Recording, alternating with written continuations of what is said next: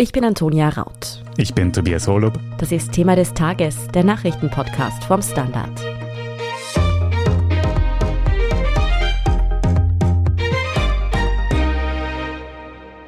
Ein russischer Konvoi aus Militärfahrzeugen ist unterwegs nach Kiew. Er ist so lang, er würde von Wien bis nach Eisenstadt reichen. Die Kolonne aus Panzern und mit Kriegsgerät bepackten Fahrzeugen kann für Fachleute eigentlich nur eines bedeuten. Ein noch größerer, noch vernichtenderer Schlag gegen die ukrainische Hauptstadt steht kurz bevor. Dabei ist vor allem auch beängstigend, welche verheerenden und teils völkerrechtswidrigen Waffen Russland hier einsetzt. Wie dringend Wladimir Putin einen Sieg braucht, wieso der Krieg für ihn gar nicht wie geplant läuft und ob die Friedensverhandlungen an der Grenze zu Belarus tatsächlich etwas bringen können. Darüber sprechen wir in dieser Folge. Redaktionsschluss war 15 Uhr. Florian Niederndorfer, du beschäftigst dich gerade mit den militärischen Entwicklungen und Szenarien im Ukraine-Krieg. Kannst du uns zum Anfang einen kurzen Überblick geben? Was passiert gerade in der Ukraine? Wie ist die Lage gerade? Es gibt dort Schauplätze an mehreren Fronten in diesem riesigen Land. Beginnen wir vielleicht mit Kiew, die Hauptstadt, die im Moment von einem russischen Militärkonvoi angesteuert wird. Der soll laut US-Satellitenbildern bis zu 64 Kilometer lang sein und aus Panzern und anderen Kettenfahrzeugen und Truppentransportern bestehen. Und die Russen wollen offenbar Kiew von drei Seiten umzingeln, vom Nordwesten, vom Nordosten und von Südwesten her. Spezialkräfte haben in den vergangenen Nächten Aufklärung betrieben und die Stellungen der ukrainischen Verteidigung ausgespäht, um eben diesen angekündigten und befürchteten zentralen Großangriff zu planen, der wahrscheinlich in einer der nächsten Nächte oder in den frühen Morgenstunden der nächsten Tage stattfinden könnte und wahrscheinlich auch wird. Was uns dann dort erwartet, ist entsetzlich, wenn wir uns an die Bilder von der tschetschenischen Hauptstadt Grosny erinnern, die von russischen Truppen während der Kriege dort in Schutt und Asche gelegt wurde. Gleichzeitig melden Agenturen und andere Nachrichtenstellen Angriffe in anderen Teilen des Landes, etwa in der zweitgrößten Stadt Charkiw im Nordosten des Landes. Dort ist am zentralen Platz, dem Freiheitsplatz im Zentrum der Stadt, eine Rakete eingeschlagen in ein Regierungsgebäude, die wahrscheinlich eine Art Vorbote des angekündigten noch größeren Angriffs auf Charkiw betrachtet werden kann. Auch im Süden der Ukraine, in der Stadt Cherson nahe der Krim, soll ein Angriff begonnen haben. Und auch in der Hafenstadt Mariupol am Asowschen Meer im äußersten Südosten der Ukraine werden Angriffe der russischen Armee gemeldet. Im Moment, zumindest am Dienstag in der Früh, ist Mariupol allerdings noch unter der Kontrolle der ukrainischen Streitkräfte. Allerdings mehr oder weniger ohne Strom nach einem Luftangriff. Kommen wir noch einmal zurück zu diesem kilometerlangen Konvoi, von dem wir ja schon seit längerem hören. Ist es denn wirklich die einzig mögliche Lesart, dass damit ein riesiger Schlag auf Kiew geplant ist oder könnte das auch was anderes bedeuten? Ich wüsste nicht, wie man das anders interpretieren könnte, als dass dieser wirklich große Truppenverband genau dem dienen soll, was Russland ja von Anfang an als primäres Ziel seines sogenannten Spezialeinsatzes oder seiner Invasion definiert hat, nämlich den Angriff auf die Hauptstadt Kiew und das Ausschalten der gewählten Regierung. Du hast es jetzt schon gesagt, es gibt sehr viele militärische Aktivitäten an allen Fronten, im Osten, im Süden und auch im Norden Richtung Hauptstadt Kiew.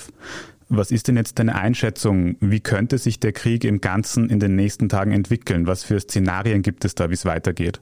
Das ist mal wieder sehr, sehr schwer vorherzusagen. Die meisten Militärexperten, mit denen ich jetzt gesprochen habe, gehen davon aus, dass es durchaus angesichts der Frustration der russischen Armeeführung über den langsamen Vorstoß zu einer Brutalisierung des Konflikts kommen könnte. Schon jetzt wird im Osten des Landes, zum Beispiel in der Region Sumi, der gefürchtete Mehrfachraketenwerfer eingesetzt, eine besonders tödliche und brutale Waffe der russischen Armee. 70 ukrainische Soldaten sollen dabei getötet worden sein. Dass es auch in Kiew und in Charkiw zum Einsatz dieser Waffen kommt, ist zumindest nicht auszuschließen. Offenbar ist die russische Strategie des relativ begrenzten Einsatzes schweren Gerätes bisher nicht genug aufgegangen, um den ukrainischen Widerstand zu brechen. Die Gefahr, dass sich das jetzt ändert und Moskau die Gangart verschärft, ist sehr, sehr groß. Du hast es angesprochen, der Krieg zieht sich schon länger hin, als es die russische Seite offenbar beabsichtigt hatte. Warum läuft es jetzt so anders als von Putin geplant? Ein US-Militärexperte meinte Dienstag früh, dass die russische Armee wohl ein bisschen überschätzt wurde, dass die Schlagkraft der russischen Streitkräfte als Ganzes überschätzt wurde. Ob das stimmt oder nicht, kann ich natürlich nicht beurteilen. Fix ist aber, dass Putin und seine Armeeführung strategische Fehler gemacht haben. Zum Beispiel Militärexperten gehen davon aus, dass man einen derartigen Angriff als eine Kombination verschiedener Waffengattungen durchführen sollte. Das ist bisher nicht passiert. Die russische Armee hat es verabsäumt, ihre Kräfte wirklich schlagkräftig zusammenzuführen. Ob das jetzt mit diesem riesigen Militärkonvoi auf der Landstraße Richtung Kiew funktioniert, ist auch die Frage. Bisher kam es auch nicht zu großen Flächenbombardements. Gott sei Dank natürlich aus Sicht der Zivilbevölkerung und der ukrainischen Armee doch in Wahrheit gehen die meisten Beobachterinnen und Beobachter davon aus, dass eine erfolgreiche Invasion ohne so etwas eigentlich nicht auskommen kann. Das kann daran liegen, dass Putin bis jetzt noch daran gelegen ist, den Informationskrieg, der ja gleichzeitig mit dem brutalen Krieg am Boden geführt wird, dass er den doch noch irgendwie gewinnen will und Bilder von zerstörten Innenstädten aller Grosny in Tschetschenien in der russischen Bevölkerung nicht gut ankämen wollen wir hoffen, dass ihm das noch länger wichtig ist und es nicht zu diesen tatsächlich großen Bombardements der ukrainischen Städte kommt. Zusätzlich bin ich auch der Meinung, dass Putin und die russische Armeeführung den Widerstand der Ukrainer unterschätzt hat. Wie schon erwähnt, dachten ja einige im Kreml wohl dort als Befreier gefeiert zu werden und man hat ja auch die ukrainische Armee zum Militärputsch gegen die eigene Regierung aufgerufen auch diesen Widerstandsgeist der Ukrainer gepaart mit dem doch recht gemeinsamen und an einem Strang ziehenden Europa, das hat Russland auch überrascht und auch das ist ein sehr relevanter Faktor, warum es dann doch so schleppend vorangeht. Florian hat bereits angedeutet, was für furchtbare Waffen da auf russischer Seite eingesetzt werden. Bianca Blei, du hast sie dir noch etwas genauer angesehen.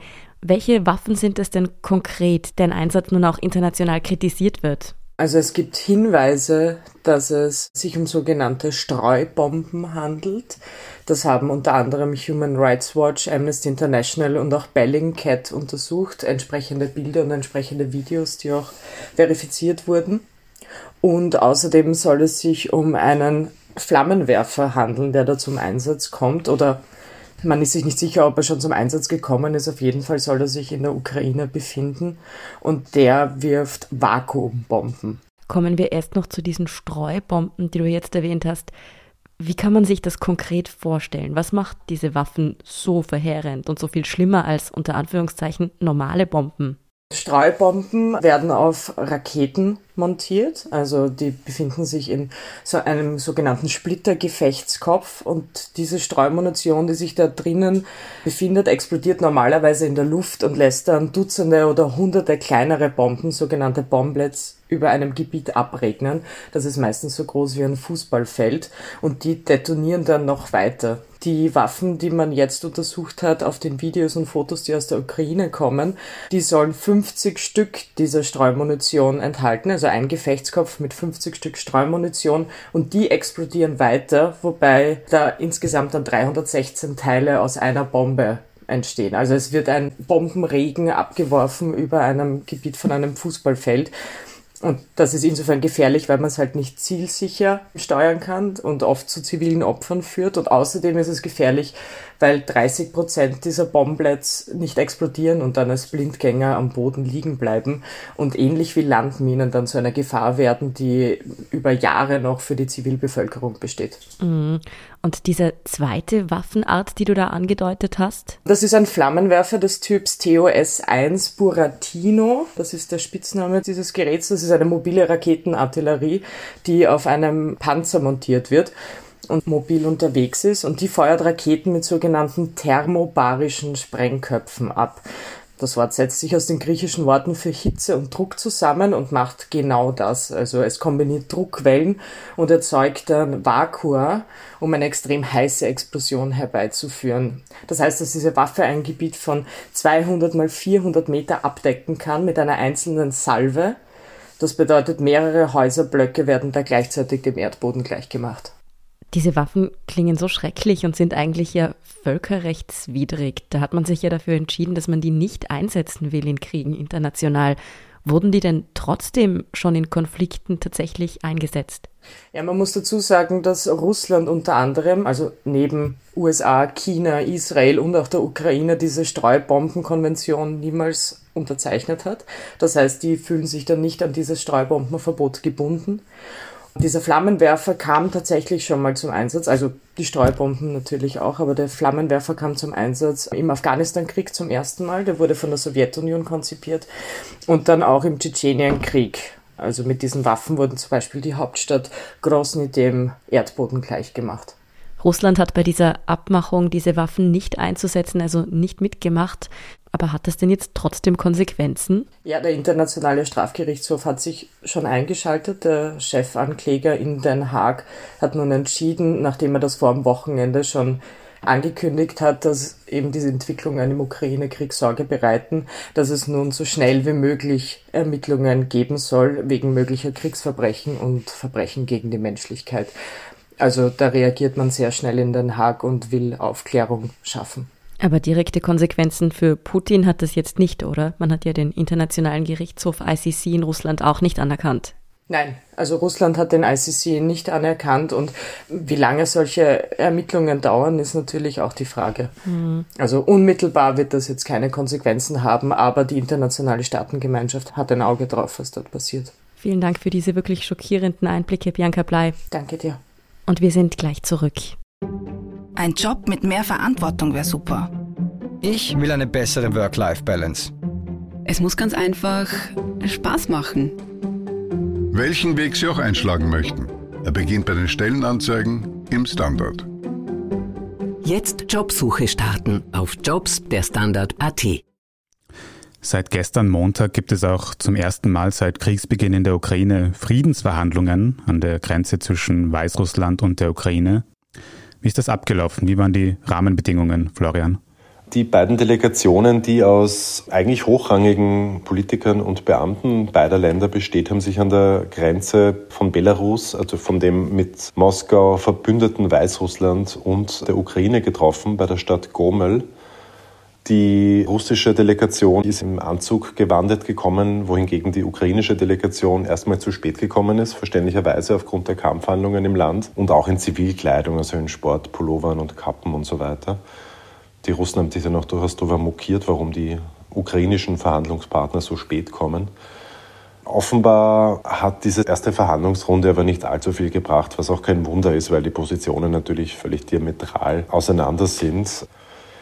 Die Ukrainer fordern nichts weniger als den Abzug der russischen Truppen aus ihrem Land und einen Waffenstillstand. Und die russische Regierung hat nochmal betont im Gespräch mit Frankreichs Präsident Emmanuel Macron, dass sie von ihren Forderungen auch nicht wirklich weggeht. Das heißt, Putin fordert nach wie vor eine sogenannte Entnazifizierung, wie er das zynisch nennt, also den Sturz der demokratisch gewählten Regierung in Kiew und eine Entmilitarisierung, das heißt eine Entwaffnung der Ukraine. Und zusätzlich sollte auch noch die 2014 annektierte Halbinsel Krim formell anerkannt werden. Auch das sind natürlich Erwartungshaltungen, die von Kiew keinesfalls erfüllt werden können. Die würden sich dann auch völlig aufgeben. Und auch Russland kann eigentlich von seinen Forderungen im Moment nicht weg. Das heißt, diese Verhandlungen sind im Moment leider nicht viel mehr als eine Chimäre. Das heißt, Friedensverhandlungen klingt gut, es wird aber einfach in dieser Form nichts dabei rauskommen. In dieser Form kann eigentlich so gut wie nichts rauskommen. Wenn wir jetzt davon ausgehen, dass bei den direkten bilateralen Friedensverhandlungen eher nichts herauskommen wird, welche anderen Auswegsszenarios gibt es dann noch aus diesem Krieg jetzt langfristig gesehen? Langfristig gesehen kann man jetzt ganz schwer sagen, das hängt halt viel von der Situation am Feld ab. Also wie sich der Krieg in der Ukraine mal am Boden weiterentwickelt, wie schnell es in Kiew geht, ob es den Russen gelingt, die Hauptstadt einzunehmen und die Regierung zu stürzen, womit sie ihr erstes großes definiertes Kriegsziel erreicht hätten. Eine langfristige Lösung für die Ukraine ist derzeit abseits von einer kompletten militärischen Katastrophe nicht absehbar. Für die Ukraine gibt es von der internationalen Gemeinschaft, aber auch von den Zivilbevölkerungen weltweit unglaublich viel Solidaritätsbekundungen. Da ist ganz klar, auf welcher Seite die Welt steht. Und auch in Russland selbst bildet sich Widerstand, bekommt man mit, auch wenn das natürlich stark eingeschränkt wird von der Regierung. Was wissen wir darüber, Flo? Wir wissen natürlich das, was wir in Fernsehbildern und in Agenturberichten sehen, nämlich dass die russischen Behörden massiv vorgehen gegen jegliche Unmutsäußerung, etwa auf der Straße. Demonstrierende werden von Spezialpolizisten weggekarrt, denen drohen bis zu 30 Tage Gefängnis. Und 30 Tage in einem russischen Gefängnis ist wahrscheinlich für die meisten Menschen genug Abschreckung, um sich gar nicht erst auf die Straße zu stellen und gegen diesen Krieg zu demonstrieren. Umfragen sagen uns, dass der Krieg nicht besonders populär ist.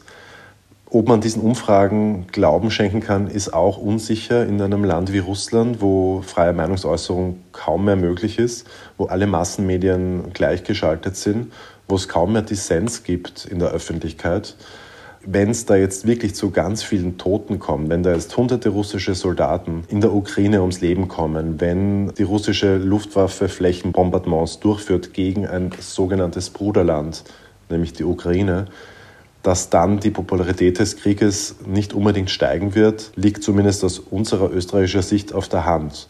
Bisher gibt es aber etwa im Kreml, dem russischen Machtzentrum, keinerlei Indizien für eine anstehende Palastrevolte.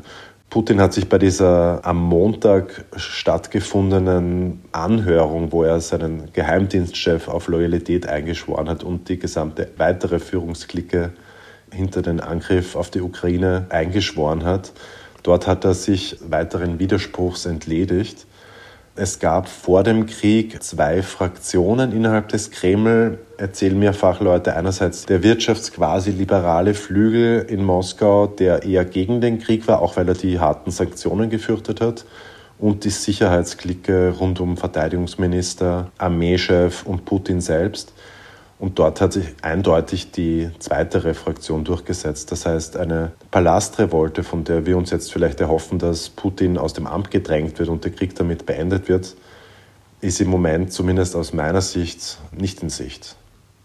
Es gibt aber auf jeden Fall viele offene Fragen in der Ukraine und in Russland, viele Szenarien, bei denen es schwierig ist zu sagen, was wirklich passieren wird. Können wir denn wenigstens davon ausgehen, dass der Krieg zumindest nicht auf andere Länder übergreifen wird in den nächsten Tagen, Wochen?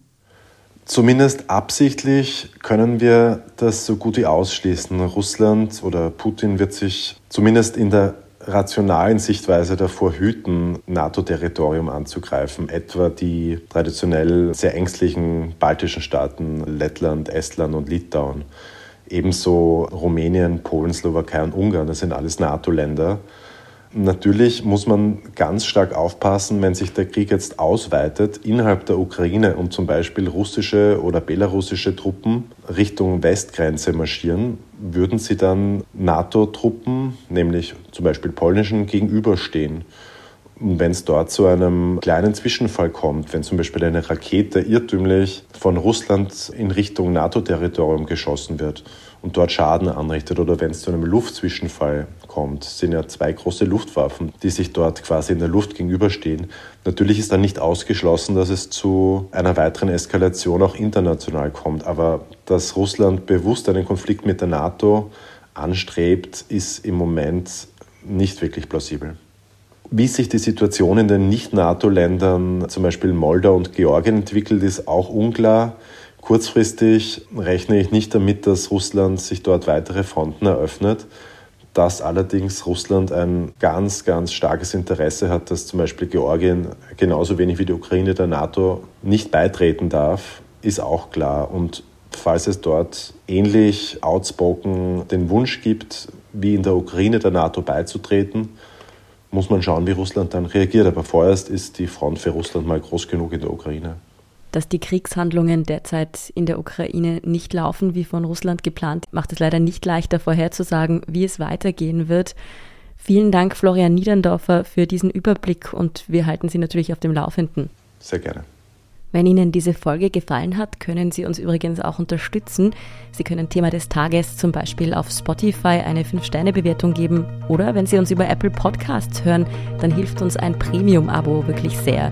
Also gerne auch Freundinnen und Freunden weiterempfehlen und wir sind gleich zurück.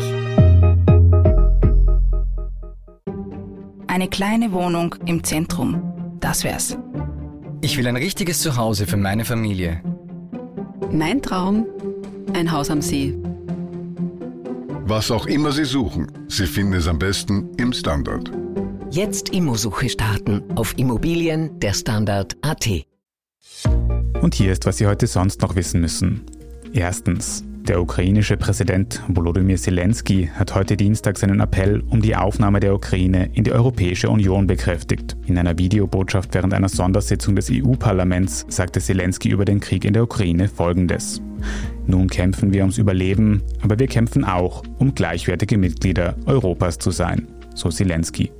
Einige EU-Staaten, darunter etwa Polen, haben sich bereits dafür ausgesprochen, die Ukraine in die EU aufzunehmen. Österreichische PolitikerInnen wie etwa Ottmar Karas von der ÖVP steigen aber eher auf die Bremse. Ein Schnellverfahren sei nicht möglich, sagt Karas.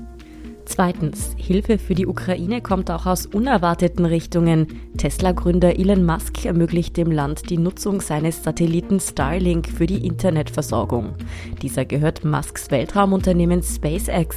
Michael Fedorov, Vizepremier und Digitalminister der Ukraine, bestätigte, dass für die Nutzung nötige Terminals bereits geliefert wurden. Dass Musk sein Versprechen tatsächlich wahrmachte, werten so manche Journalistinnen und Journalisten als positive Überraschung. Er hatte bereits zuvor immer wieder Dinge angekündigt, die er dann aber doch nicht umgesetzt hat. Zum Beispiel 2018, als er zur Rettung von Jugendlichen in Thailand aus einer Höhle ein Mini-U-Boot entwickeln und liefern wollte, was dann aber nie realisiert wurde.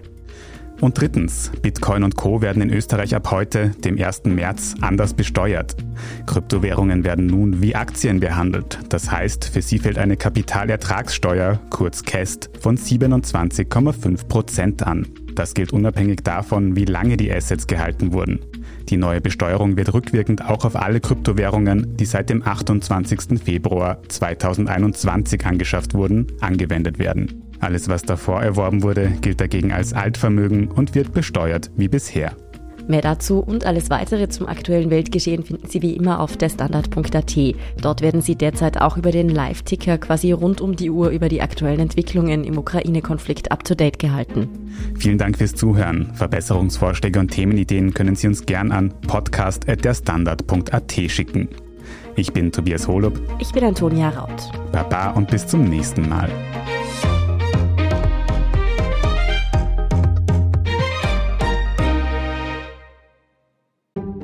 Ein Job mit mehr Verantwortung wäre super. Ich will eine bessere Work-Life-Balance. Es muss ganz einfach Spaß machen. Welchen Weg Sie auch einschlagen möchten. Er beginnt bei den Stellenanzeigen im Standard. Jetzt Jobsuche starten auf Jobs der Standard.at.